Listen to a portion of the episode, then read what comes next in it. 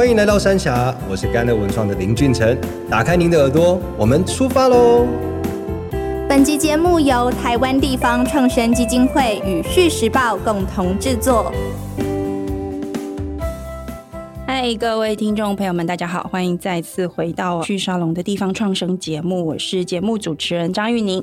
今天一样，地方创生基金会的董事长美玲姐带来了很有趣的故事。不过今天的受访者应该是大家都非常熟悉的人。我们先欢迎美玲姐，美玲姐跟大家打声招呼。玉宁还有各位听众朋友，大家好。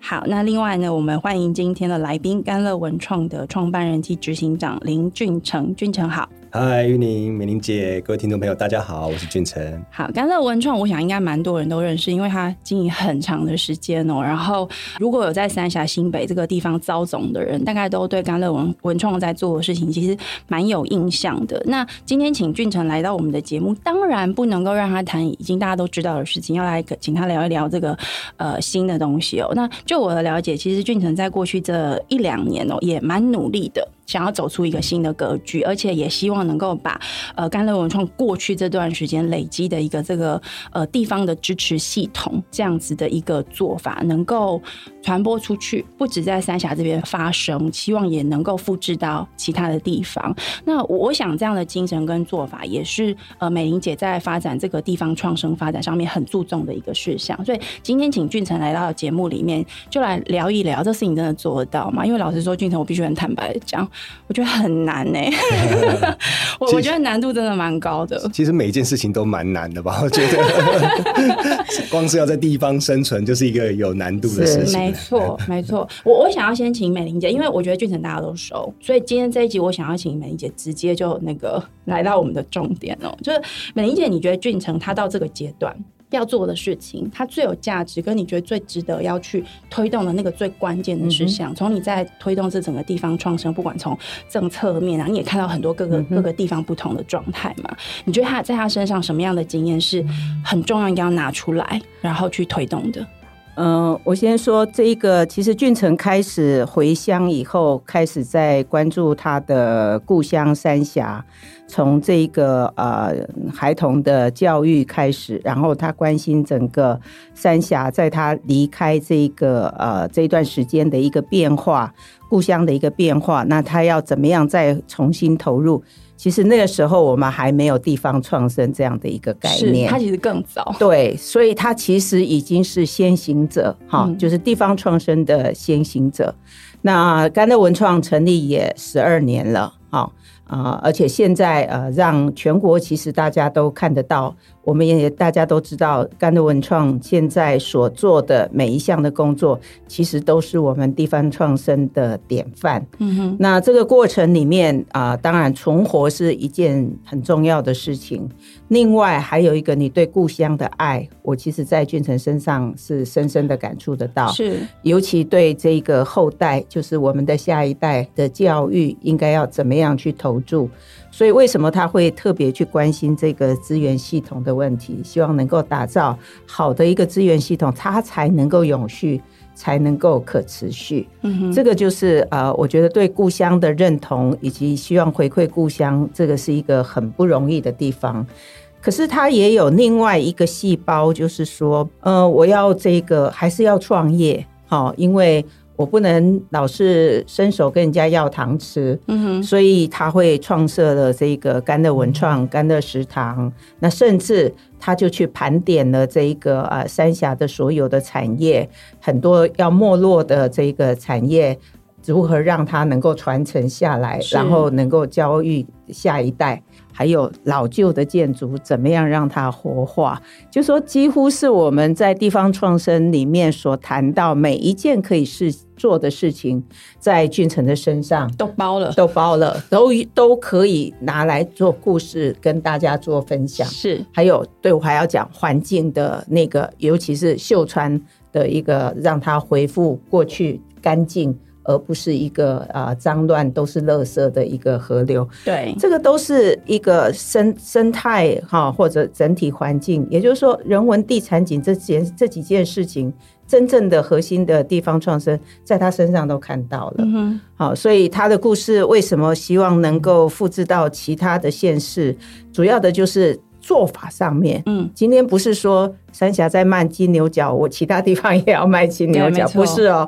我们是说他的做法，这个方法上面哈，这个方法可以让大家来学习见学的地方，这是我觉得呃很棒的。嗯，但是俊成也不是呃觉得满足于他自己现状，其实他一步一步他一直往前在迈进。比如说他自己是个呃从地方出生的。可是他也去参与了 AMA 我们的新创的创业家的这种学习是哈。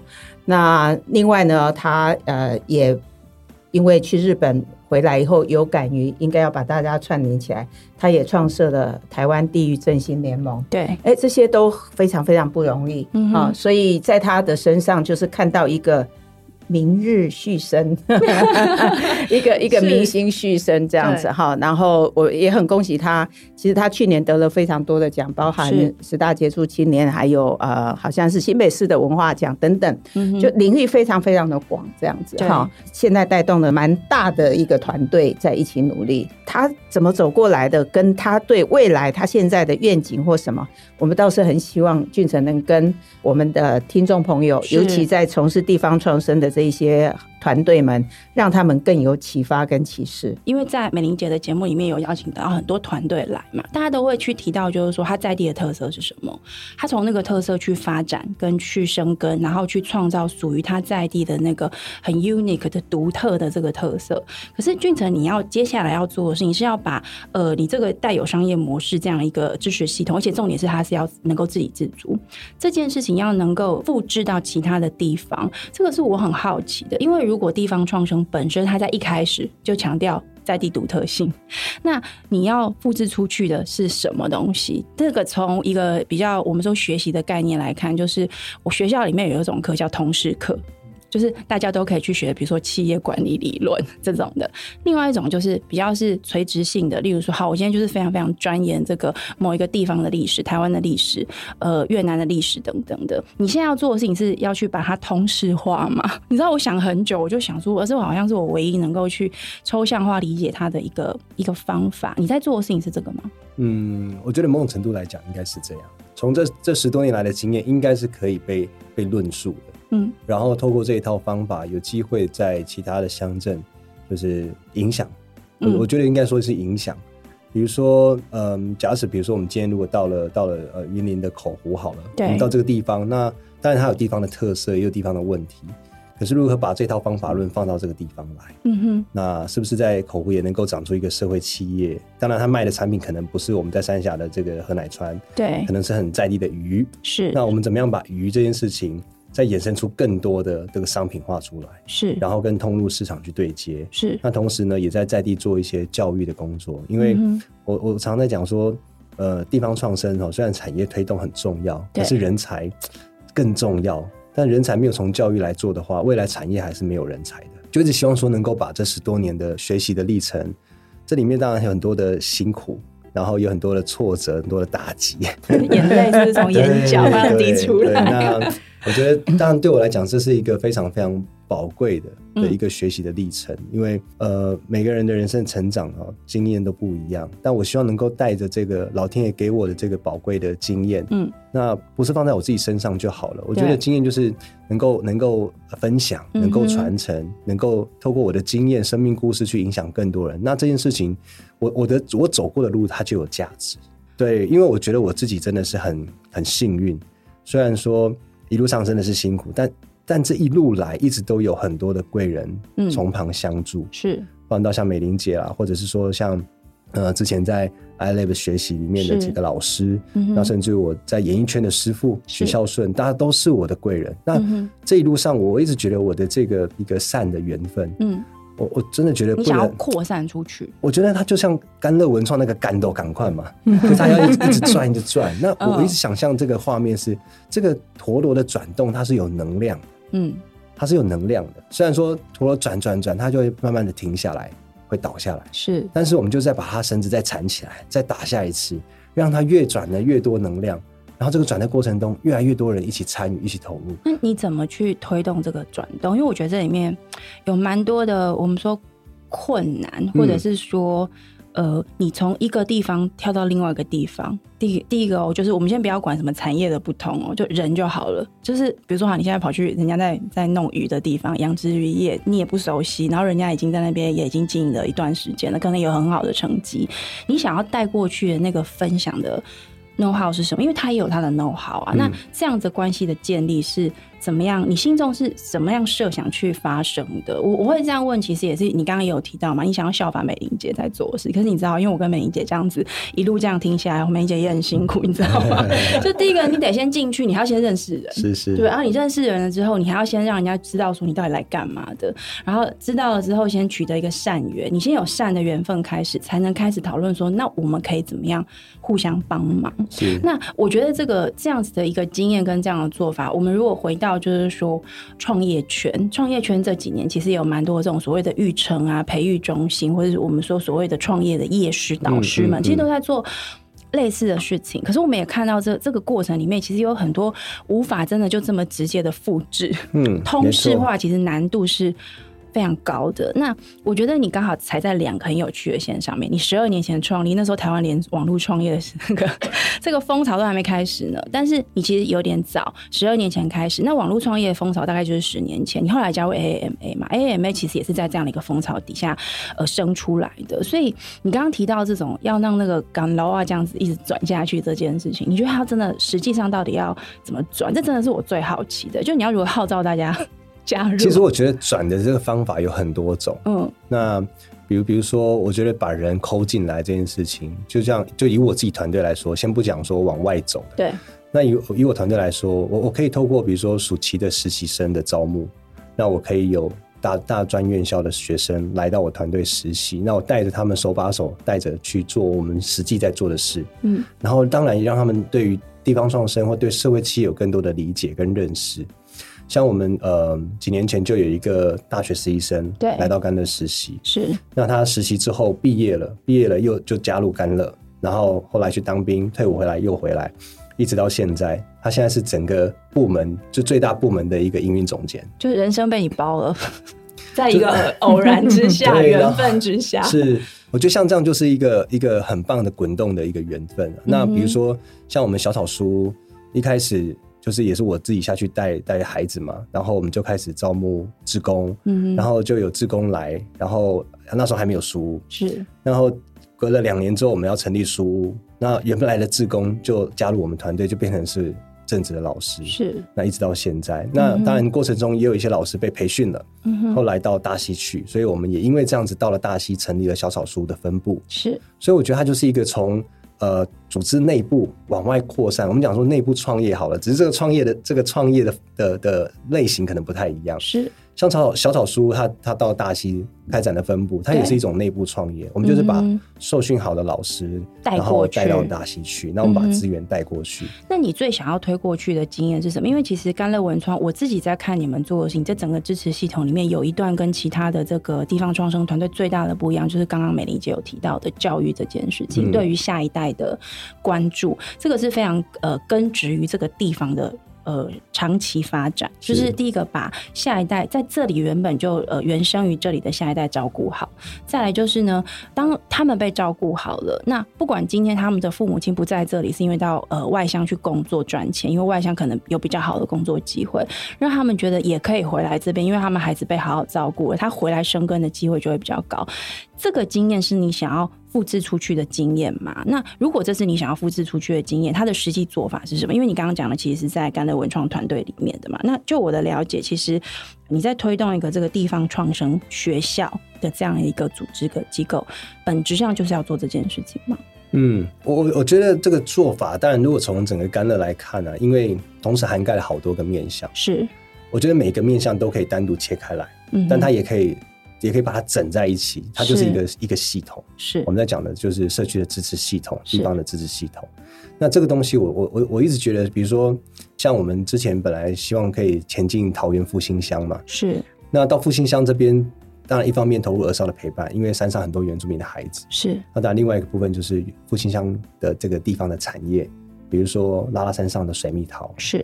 那我我就在想象说，哎、欸，如果我到了复兴乡，我怎么样把水蜜桃这件这个产品它再衍生出更多的高经济价值的的商品出来。嗯哼，那那这个事情它就可以再跟市场去做连接。是。那在复兴乡如果成立了一个社会企业，它透过种就是比如说种植水蜜桃或者水蜜桃的加工产品来做营运的这个基础的话，那同时它也在社区里面做二少的陪伴的工作。嗯哼，那我觉得这件事情是必须要连在一起看的。嗯哼，因为。我还是提到说，教育啊，带动地方创生，因为需要有人才这件事情。对。那嗯，比如说像我们之前看到日本，他们在推动地方创生的时候，是不是只有大人在做？他们是小学就开始做，带着孩子去了解地方有什么问题。比如说，那社区是有农业，可是我们的农业怎么了？嗯、我们农我们的农产品为什么卖不出去？嗯哼。那为什么遇到这样的状况？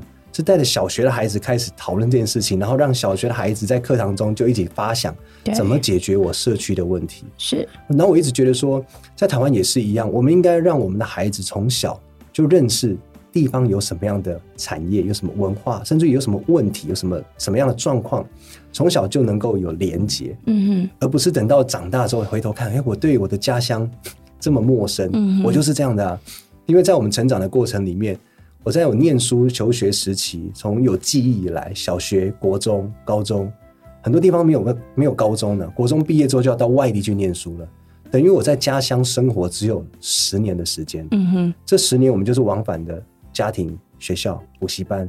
嗯，所以我们的孩子跟土地、跟台湾这片土地、跟社区没有连接。是。那我希望我们的孩子是未来，当他离开社区，尽管有能力哦，有能力，然后他离开他的家乡，离开社区了，至少他。的生命还有这个这条脉络是跟他的社区连在一起。嗯，如果有一天，不管他到了国外，或者他到了其他都市去发展，他依然可以记得我如何把我的资源带回到我的家乡帮助。是。那我我我认为它是一个长时间的工程。嗯哼。那但是这件事情要要越早做越好。那你怎么把它推到其他地方去呢？就是那个那个，我我觉得就有点像，比如说像我们现在在做的，就是说呃，透过。成立这个地方创生学校是，那当然是一种学习的系统。那另外一种另外一种系统就是人脉的系统。嗯哼，有点像那种兄弟会，有没有？换铁会，你要你要建立自己的 mafia。对，就假使有一群人是能够知道彼此在做什么，资源可以互相的连接。嗯，然后他的他的这个知识系统的网络也可以串在一起。嗯哼，那我觉得我们在地方发展的时候，因为每个地方的团队都会遇到不同的问题，因为在不同的时间点上，它的它的组织的规模，它遇到的状况会不同。对。但是如果在这个社群里面都有资源可以互相连接的话，哎，比如说我在这个时间点，我可能开始需要增资了，那那那社群里面有谁？曾经做过增资的这个这个事情，如何对外去募资，嗯、然后写增资的计划书。那我觉得这个事情就希望它可以在这个这个社群里面能够形成。所以这个地方创生学校它的这个设立本身，老师是谁，然后学生是谁，然后这样子的一个网络建立，跟你刚刚讲的那个第二层的这个 mafia，嗯，的彼此的关系是什么？呃，老师的部分就是我们分两块，一块一块是教授群，另外一块是导师群。嗯哼。那在地方创生学校里面的教授群，我们就是找这些呃真的非常有实务经验的，可能过去的企业的 CEO 是。哦，或者是这些在在商场里面打滚非常非常久的、嗯、这些前辈来帮大家授课。嗯，这个就比较是通识课程，是。比如说从这个组织的营运啊。或者是说年度的计划书的撰写啦，等等，到发展出来整个整个管理的这个系统，那当然就是比较接地气一点，嗯，不是这么单纯纯商业，所以我们也必须要协助我们的教授群多认识地方创生的团队，是。那以及他现在的规模遇到的问题，嗯，然后专门为地方创生的团队来规划这些课程。是。那另外导师群的部分，就是在地方创生领域已经经营可能大概十年左右，是。的这些比较资深的。啊，这些这些前辈，嗯，然后他们有经验，那一起举一些例子，比如说，比如说像小镇文创的何培军，嗯哼，OK，比如说像宜兰的不老部落，是，或者是茶子堂的小木，嗯哼，那这些都是在实物经验上面都有一定的基础，是，然后透过他们带领的这些团队，手把手的带着，但重点是经验的，遇到问题的时候，他可以团队可以知道我可以跟谁请益，是。嗯，就像我们在 AMA 一样，嗯、我我知道当我遇到问题的时候，我可以找哪一位老师。所以你是把 AMA 那一套经验，我们综合了很多哎、欸，那 有 AMA，然后有二八学校，OK，李坚老师的二八学校，然后还包含到有 iLab，嗯，我们把大家的优点都把它综合起来。美玲姐，你觉得你觉得俊成做这件事情好做吗？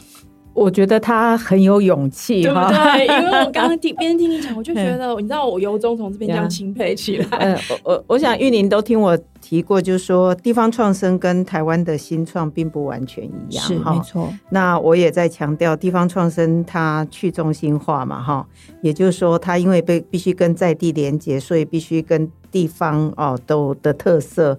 一定要去盘点出来那个所谓的 DNA 嘛，嗯，所以我们的困难度其实是是更难的，因为很多元哈。对啊，我们常常在看那个新创的这个 demo pitch，其实主要的都是资金的问题。没错，他们大概技术能力都够了哈，嗯、他们只需要呃资金的挹注，让他可以去 scale up。但是地方创生呢，在我看来，很多很小的微型的，特别是刚刚长出来的哈，它大概呃懂得生产，也可能懂得制造，可是它可能技术能量是不足的，对，那也可能财务规划的能力也不足，或行销的能量也对，后面行销不用讲了市场。通路在哪里，可能也都不知道。是，更何况还要讲到后未来，我们可能要打造地域的品牌啦，产品的品牌等等。也就是说，他所需要去学习的东西需求，其实是比我们所谓的 startup 来的更广，好、嗯、更多这样子。所以在啊地方创生的学校所想要去怎么样去 focus 在他们的需求上面。它真的是比较多面向的，因此我是觉得这个学校要办起来相当的、相当的辛苦，而且在资源上、跟广度上以及人员的培训，因为我觉得办学校最难的是刚刚包含你讲到的教授、导师们，其实都不容易，嗯，对不对？因为大家也知道，现在台湾最缺的就是人才，这到处都缺人才，然后我们又怎么样能够透过这种所谓民间的力量？然后不是一个正规教育的方式来培训人才，是我觉得这也是有很很大的一个需求，而且我们可以对这个社会是有贡献的。对，只是在做法上面，就是刚刚讲辛苦以外，我们还是要去找出一个好的跟对的方法。好啊，呃，当然可能没有办法一触可及，马上就看到成果，可是没有做。就是不对，嘿，你就要有做，你才能够知道嘛，哈。然后呃，就像我说，地方创生是一个没有期程的一个计划嘛，我们就是要动态的调整，随时去调整什么是一个最适合的一个方法，这样子。哎，反正 anyway 没有做就是不对，是啊，当然就没有成果。那你有做，我们就一步稳步的这样子哈，很扎实的一步一步走这样。你觉得你在这个阶段，你觉得这个学校要推动成功，除了请这个地方创生教来担任荣誉校长之外，你觉得你最需要呃的资源，或者需要最呃赶快克服的挑战有有哪些？其实我我我很很认同刚刚美玲姐讲的，就是当有有了想法之后，就是不能停在那边，马上就要就是行动嘛。其实我觉得你一路走来就是都是这样的个性，这是你的特质。我我用一个字来说好了，就是有趣的趣嘛，人生是蛮有趣的。对，可这个趣是两个字合在一起的，走跟趣，一个走跟去，你要有行动。你没有行动的话，就永远都停在那边，嗯、问题永远存在。嗯、哼那当然，我们都知道，开始做之后，一定会有很多很多问题的。是，那就是我就保持一个开放的心，嗯、就是不断的去调整、修正它。是，随时遇到了我们不足的地方，我们就是去去问，嗯、哼然后调整、学习再来。是，那我我觉得，无论是办学校或者是创业等等，都是应该是以这样的一个一个调性在在进行。嗯，就是有有时候有人问我说。哎、欸，我什么时候创业会比较好啊？要准备到什么程度再来创业？都是谁问你这个问题、啊？很多年轻人都会这样问呢、欸。嗯哼，那其实我都会说，我说其实你要如果要准备哈，就是准备一半就好了，真的。哪哪一半？我帮他们多问。比如说你可能也帮到资金啊，或者是说你的创业的这些呃呃专业知识等等啊，我觉得准备一半就好了。嗯，另外一半呢就留给勇气跟学习力。嗯哼，嗯，因为不会有一件事情是你学完才开始做的，真的创业太多，光是光是创业这件事情就太多太多的。真的，对，嗯，其实其实我觉得美玲姐在做这个，在推广这个地方创生，到现在成立基金会，其实也是这样做中发现问题，叫做做中学。对啊，对，真的做中学。其实我也在跟美玲姐，因为我们已经就是这一年了，一直在聊这个议题。其实我也感觉到美玲姐她关注议题的方向，包含她在提醒我，每次团队来要聊的题目的时候，我都感觉到那个过程的这个变化。以前我们可能会很关注，就是说，哎，怎么开始的啊？你资金从哪里来啊？怎么样活下来？可是我们现在开始关注更多，比较像是那你的长期经营的那个呃核心思维是什么？那个哲学是什么？那我今天在听俊成讲的时候，我觉得你某个程度其实也想要陪伴，或者是跟这些呃我们说同业好了，共同在推动这样的事业的朋友们一起去。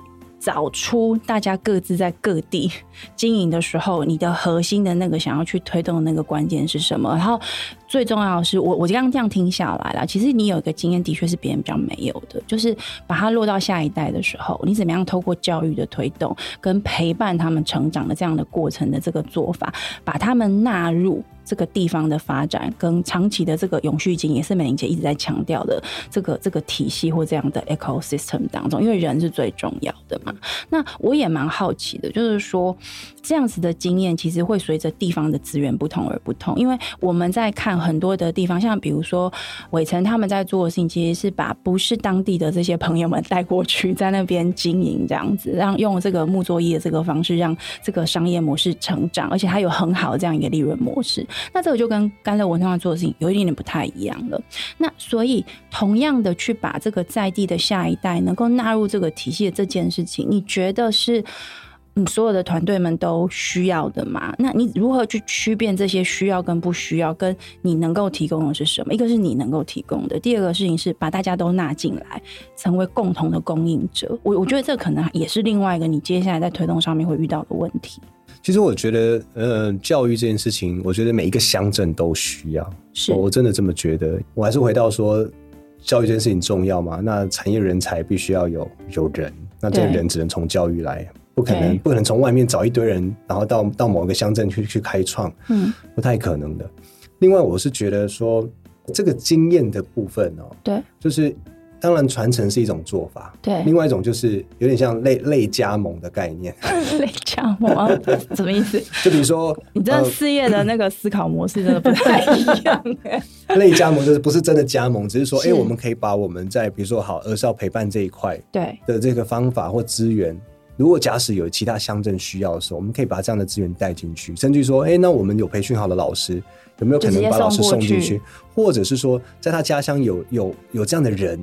啊，他找到这样的人愿意做这件事情，可以送过来受训啊，嗯，让个半年一年，对，然后我们再把人带回去，然后同时呢，把我们这些资源、知识各方面把他带到他的乡镇去，就有点类加盟的。那那我要问一个更更这个。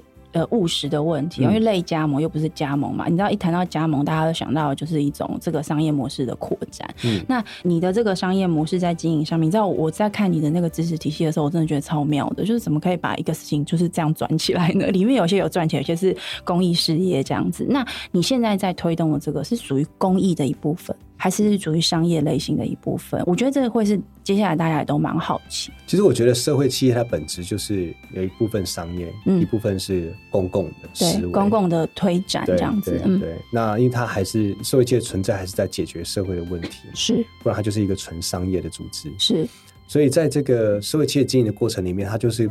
到底要解决什么问题，就很清楚的理清。假如是在社区里面，它当然就是要解决这个社区发展的面向的问题。嗯，所以一定会有产业啦、地方的文化啦、教育啊，嗯哼，甚至于是生态环境的这些议题。嗯哼，所以我我一直觉得，嗯，社会企业它虽然经营上比一般的公益事业相对又更不容易一点，是因为一般的公益事业啊，这些非营利组织就是他只要把这些理念宣宣扬做好一点，哦。那他就有机会能够募款，是。那可是社会企业不一样，它除了要有商业营运的这个能力跟方向以外，它也要去宣扬它到底要解决什么问题，嗯、所以它的层次又又更多了。我觉得社会切其实是一个好的推动的的一种模式。嗯，对，因为因为它不是纯粹只有在宣扬理念，是而是它能够提出好的产品或服务，是，然后让这个市场大众去接受，嗯，那不断的消费，创造这个组织的永续。那这我觉得就是在地方发展的时候，实际上是可以考量。其实，在台湾，我们地方创生团队里头，其实有很多也也可以。走向社会企业的这个面向，或者是 B 型企业这个面向，嗯哼，只是大家可能没有特别的强调说，哎、欸，我我我就是往 B 型企业或社会企业的方向走。是，嗯，你你现在提到这个 B 型企业，也是刚好接下来我要问你的问题，因为甘乐呃刚通过这个 B 型企业的一个认证嘛，这个我在想有蛮多人都还不是那么的熟悉，是，你可以跟我们介绍一下 B 型企业是什么，以及呃获得这样的认证它是怎么样子的一个过程，以及它对于甘乐文创代表的意义，因为我相信这两年或做这样子的一个对外推展的这样的一个决定跟规划，一定也跟你自己觉得甘乐文创过去的这个经验以及团队的这个底气，好像好像到了一个阶段了，它可以往下一个阶段移动。B 型企业是什么？OK，我先回到社会企业这个部分。台湾从二零一四年开始推动社会企业的发展，对。那但是这么多年来，其实社会企业是没有办法被认定的，在台湾并没有一套机制。那就是你说是社会企业，就社会企业。对，然后你都自己讲。对对对对对。那后来就开始呃，在这其实，在应该说，在国外是他们就有一套就是 B 型企业的认证。那这个 B 型企业就是、嗯、呃，对世界更好的一种企业。嗯哼。那它里面有很多种认证的的面向，是比如说对公司的内部的员工，或对利害关系人、对环境等等，它有好几个不同的面向。是。那它就针对这个每个面向呢去做评分。是。可是这个评分当然也不是说自己讲，而是你每一件事情都必须要拿出佐证。是是谁来做这个评分？就国际有一个认证的机构，是对。那台湾有一个协会，B 型企业协会，是他们也在帮忙推动这个事情，然后跟国际的这个认证去做做连接。是。那我们其实当时就是在想说，到底甘乐要不要申请 B 型企业？嗯，因为一路上就是听说它真的很很困难。然后，因为万一不是的话，有一点尴尬。我觉得不会是不是，继续努力啦，继续努力。那为什么要申请 B 型企业？当然，一方面就是说，我们我们到一个组织到一个阶段，那一直希望说让。这个组织、这个企业能够变成更好的企业，一个自我期许 level，自我的要求，对不对？对对对它不只是说纯粹为了赚钱，而是我希望我在我的员工的福利、嗯、员工照顾上面、环境的面向，或者是社区的部分，我都可以有更多我 care 的地方。是不是某个程度也是给你一个功课，一个给经营者一个功课，对，对不对？回头来检检视一下，我们在哪些面向做的不够好，OK，未来可以更多加的努力。嗯哼，那我觉得。呃，就算没有通过，我们当时的想法是说，哎，对啊，我们可以自己透过这个 B 型企业的认证，回头来检视一下，我们到底在哪些面向做得不够好，未来继续努力。嗯哼。那对，但后来就是我们后来花了一年左右的时间，慢慢的就申请申请，然后真的花了很多的功夫。哪哪一个项目你觉得最辛苦通过？呃，每个项目都很辛苦，因为举一些例子，大家一定会很好奇的，到底要做什么？比如说你你你说对社区的的影响。跟贡献，那你必须要拿出佐证，你做了哪些事情，然后每一件事情都要有证明哦。那你怎么证明啊？我蛮好奇的。就是比如说，我我们在社区里面呃做这些培训，对，那我们有有这些培训的的证明的课程，然后照片，然后课程的资料，OK，等等，然后包含到比如说在环境面向做了哪些事情，比如说我们去静息，对，那静息每一个每一个月一次，对，那每个月一次，我们就必须要称重。捡回来垃圾要称重，而且要记录。OK，那最后是拿这些文件去去验证。有没有哪个项目是你在这个验证过程当中就很出乎你你意料之外，或者你没有想到的？我们在环境这个面向得分不够高，但你原本觉得应该要不错，我们觉得应该不错啊，因为我们每个月在在三峡河捡垃圾，但结果不够高的原因是不够高，就是它其实很多地方，比如说。这个公司你使用的能源是不是再生能源，或者说，哎、哦，你是不是有节电？那节电你前一年跟今年的比较是，对，你换了多少的 LED 灯泡？然后比如说第一年用了几度电，嗯、第二年变了多少度？可是我们这个过去并没有在做记录，所以我们在今年九月二十一通过之后呢，对，我们就开始采取了一些行动，具体的方案，嗯、比如说我们现在公司开始减塑。减减少垃圾是，所以每一天我们要丢垃圾的时候，就要同仁拿了垃圾袋，然后称在在就是站在磅秤上面 称说今天有多少垃圾的产生。是，那我们希望说，哎，开始去记录追踪，然后开始鼓励大家，就是哎尽量不要使用这些没有办法回收的这些这些产品。嗯哼，然后尽量能够达到，比如说在影印的部分也能够尽量无纸化。对，很多事情就其实很多面向可以来做。美英姐，你觉得 B 型企业这样的做法，对于地方创生这样类型的团队或公司来说，它有什么样子的可能的影响，或者是呃促进它发展的一些机会吗？因为这是一个国际的趋势。呃，我想顺着。俊成刚刚提的哈，其实我会认为说，今天不是申请 B 型企业的认证的问题，是是它的这个内涵本身其实就是一个永续发展的指标。嗯，OK，哦，嗯，那我们的地方创生团队，我们现在所要做的事情，其实就是要把这个永续。或者是说可实可持续性这一件事情，要把它内化成为我们的一部分。嗯哼，啊，不管你在生活上面，或者你的商业行为上面，甚至你的商业模式的建立上面，你都必须要去。去把这一些因素都把它纳入去考量。那过去我们大概就是也就很努力的做，可是都不会去懂我做这件事情背后的社会影响力是什么，一个减证的一个标准。对，那那我们不是为了去考试拿那个成绩，而是我们真的希望为这个地球好，为这一片土地好。没错。哎，那这一件事情是我我认为在呃二零五零净零碳排这样的一个目标之下。再加上我们联合国的这个永续发展指标定定之后呢，我希望说我们的团队，嗯，从你刚开始去做，即便你现在才已经做了一段时间，你也要回头去思考一下，你要不要把这些因素重新的盘点一下，纳入你的所有的整个企业的规模或者你的整个呃体系里面。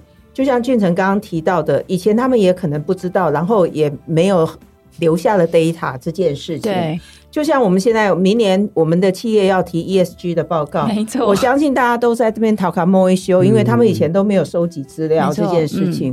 那资料科学这件事情绝对是未来的一个趋势。是，那你在地方的团队，我现在还是要强调，越在地越国际啊。是是，你在在地，你还是可以做到国际指标的要求这样子。所以，就像我就很反对说，我们的企业老是拿净滩来当这个他们的 CSR 的报告。是。就换句话说，你你今今天进摊以后，好，第一个是我我我捡到了这么多的垃圾，好，这么多的海废，那这些海废最后去到哪里？嗯，如果它又到了焚化炉，又去烧了，又造成 PM 二点五，那就没有意义了，对不对？是。然后呢，我的同仁，今天我们去去捡了这一个垃圾，第二次。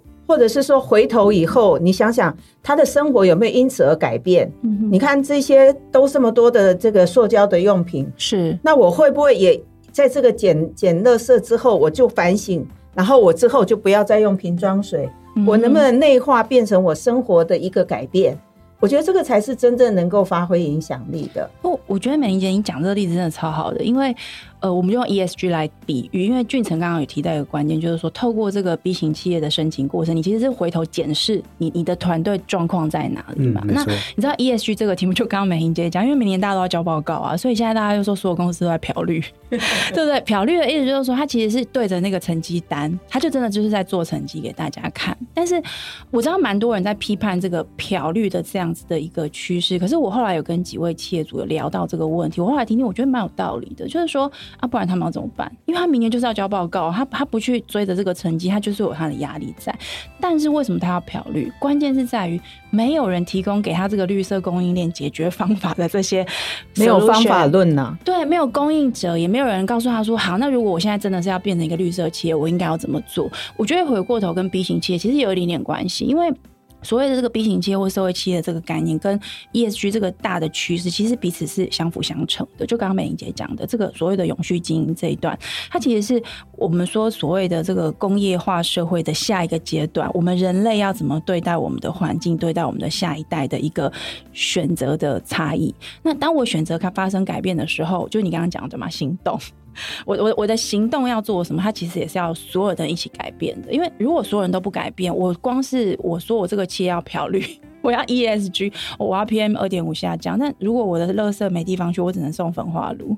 那我也没别的选择啊。但如果今天开始有些企业，他说他的工作、他们的创意、他们的创新，就是来自于把垃圾变新的产品。我们知道现在有蛮多的公司在做这个事情，或是有些公司它技术很厉害，他把二这个二氧化碳变成好的空气，它它产出新的资源出来。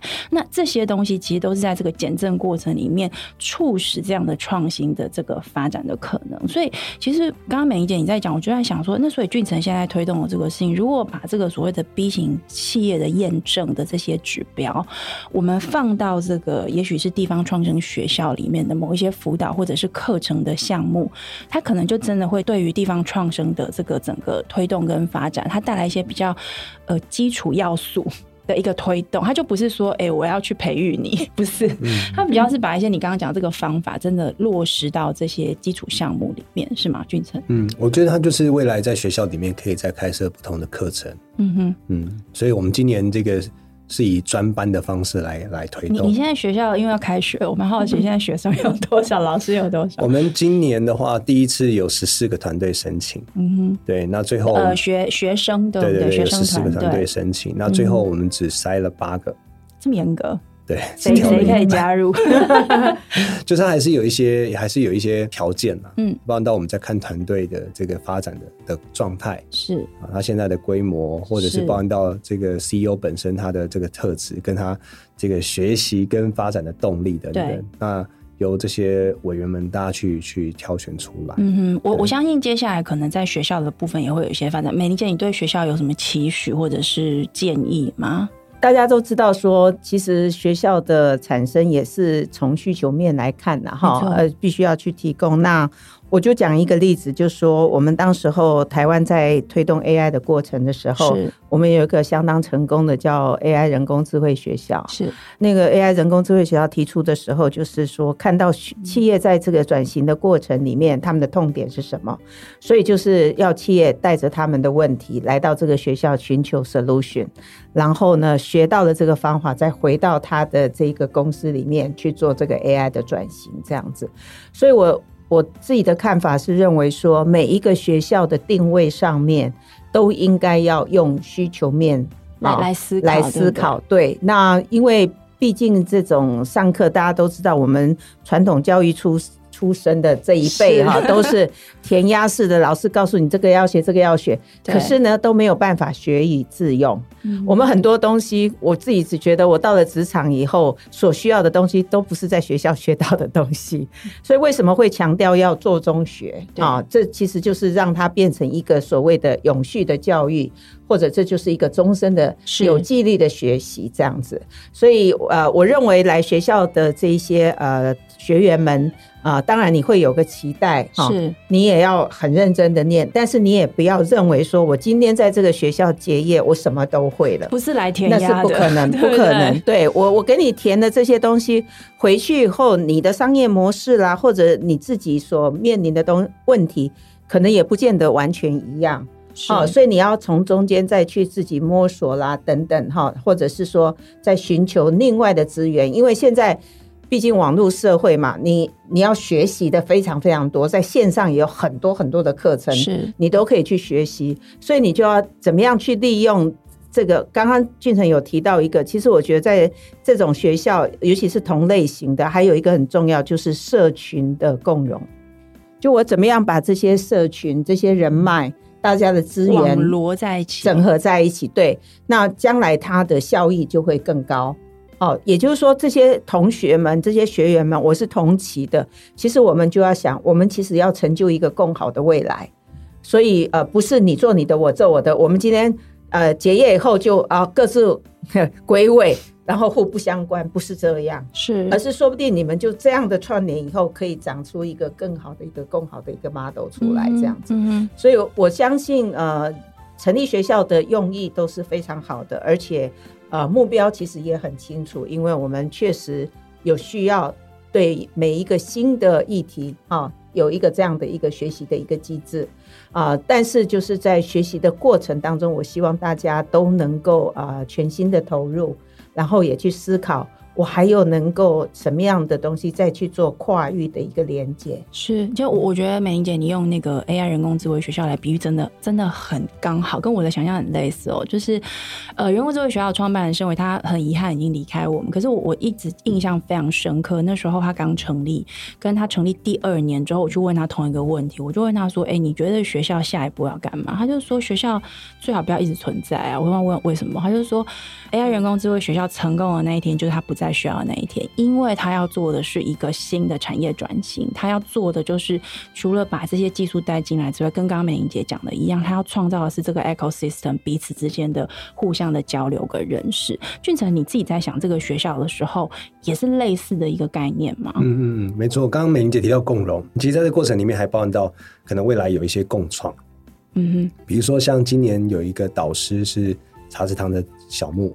是，那常常就在做苦茶油嘛，包括到清洁用品。对，那他就呃挑了他的导生的那个名单，就是小春圆圆。是，那我觉得这两个就是是一个非常搭的，就是未来有机会，因为小春圆圆在用在地的这个材料，然后再做精油。嗯哼，那他就可以有机会未来跟小木的品牌做连接。是就是我觉得导生之间不一定是我教你，你教我，而是未来有机会在这个社群里面，大家可能可以共创，嗯，或者一起共同合作，是，嗯，一起开拓市场。好，我们刚刚谈的是比较长期的一个发展，那每年其实地方创生还是有一些每年的年度重要活动。所以我想要请你聊一下，就是这个地方创生年会第三届现在呃整个筹办的状况是怎么样呢？今年现在正如火如荼，因为年会在十一月底是要正式展开了，对不对？对对那呃，前两年就是是两天一夜，第一届在嘉义，第二届在桃园。是，那今年很不一样，是我们变成是三天两夜。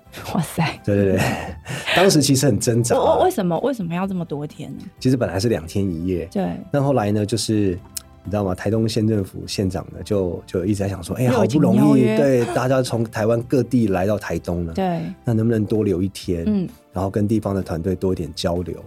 所以后来我们就就觉得，嗯，好像也是一个一个选择，是。所以后来就决定今年就是三天两夜，嗯，而且我们就是包了两列台铁列车，对，叫创生列车。我们就是从北部出发，一辆走南回，一辆走北回，沿着各县市停站，然后把各县市的团队接上车。我们就在列车上面就举办这个工作坊，就开始。你是说一上车就要开始上班就对？就开始工作坊就开始讨论，然后我们今年的很有不同的主题，嗯。那就在列车上面就开始活动，嗯，然后到了台东的境内之后就陆续下车，是就开始做见学，嗯哼。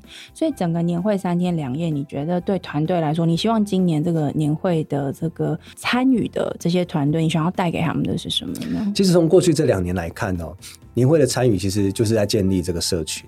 就很多的团队跟团队之间彼此认识，嗯、然后甚至于有合作的。嗯，像这几年我们就听到好多个，就是来参与年会之后，后面开始产生合作的这个过程。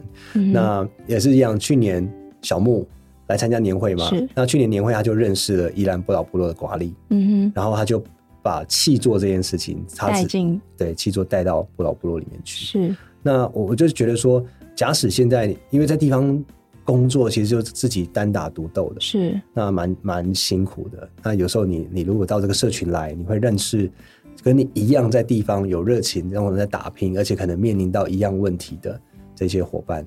那就算你来取暖，你也会你也会找到一群能够理解你在做什么，然后也能够懂你的人。嗯，那同时就是。资源可以在这个社群里面互相连接。大概会有多少团队到这个台东去啊？呃，今年应该大概会有三百多个团队。哦，嗯，三百多个人啦，三百多个人，那可能一百一百到两百左右的团队。美玲姐，最后这个对于年会，你有没有什么这个期许？因为你知道，大家只要听到地方创生，就看着你这样子，那年会就一定要听听听看你的这个呃想法。第一届的年会在嘉义市举办，可以说是非常非常的成功哈。嗯、我觉得像这样的一个年度的活动，把很多人聚集在一起，如果能够从头到尾都留在那里，那个人数没有减，这就是一个很不容易的事情，代表那个社群的凝聚力真的很强。所以第一届真的是这样子，到了闭幕的时候都还有七八百人在现场这样。嗯、那去年因为疫情的关系，所以就分散在六个场地举办，所以感觉那个呃，就是大家的互动哈，就比较没有那么多。因为因为我要我要去换场地嘛，像我从这个桃园市，然后跑到中坜，跑到哪里，哎就。那个时间就就觉得就耽误掉这样，嗯、然后也没有时间跟大家有很长的一个互动。是。那今年我们当然很希望疫情呃舒缓之后，尤其又到了台东，你到了台东你就不能先跑嘛，没错，你就可以留得下来，这样好跑。对，你就留得下来。所以我们希望能够充分去利用这三天两夜的时间。大家多一点的交流、跟互动、跟认识，嗯、哦，彼此的了解。那我我觉得大家也很期待啦，哈、哦。当然，呃，一方面我们也希望，也不要把这个看成是个大拜拜。我觉得每一个人来参与的时候，心态上面必须要是正确的，哈，是。不是这边拿资源或是什么，而是我从这边可以去学到什么回馈，而将来我可以让我自己成长，这是比较重要的。是，所以我们也很期待啊、呃，即将到来的这三天，也就是在选选举之后了嘛，哈，对对对，嘿，所以大家可以比较放松一点，对，然后真的三天两夜就乖乖的待在台东。好好的学习跟交流。那个如果有团队听到节目想报名，还可以报名。可以啊，可以。可以好，那你要不要讲一下？最后跟我们讲一下要去哪里报名？上网搜寻一下地方创生年会。就可以找到，然后就赶快输入资料，这样子。是是是对，如果想要在火车上参加工作坊这种难得的经验，就赶快去报名。对，就算不是地方创生团队，也很值得，也都欢迎。对好，谢谢今天俊成，还有谢谢美玲姐来到我们的节目里面，跟我们谈到 B 型企业。我自己觉得最有趣的是关于这个，我们说去哦，走跟取哦，就走出来去取得。我们大家想要的东西，如果是可以大家一起取得，我觉得这就是地方创生共荣共创的一个最重要的精神。那谢谢今天呃大家收听我们的节目，如果喜欢我们的平台的话，可以在各大平台给我们五星评价并留言，欢迎在各大平台跟 Instagram 上面按下追踪。那么下一集更新的时候，我们就会自动通知你了。我们下一集再见，拜拜，拜。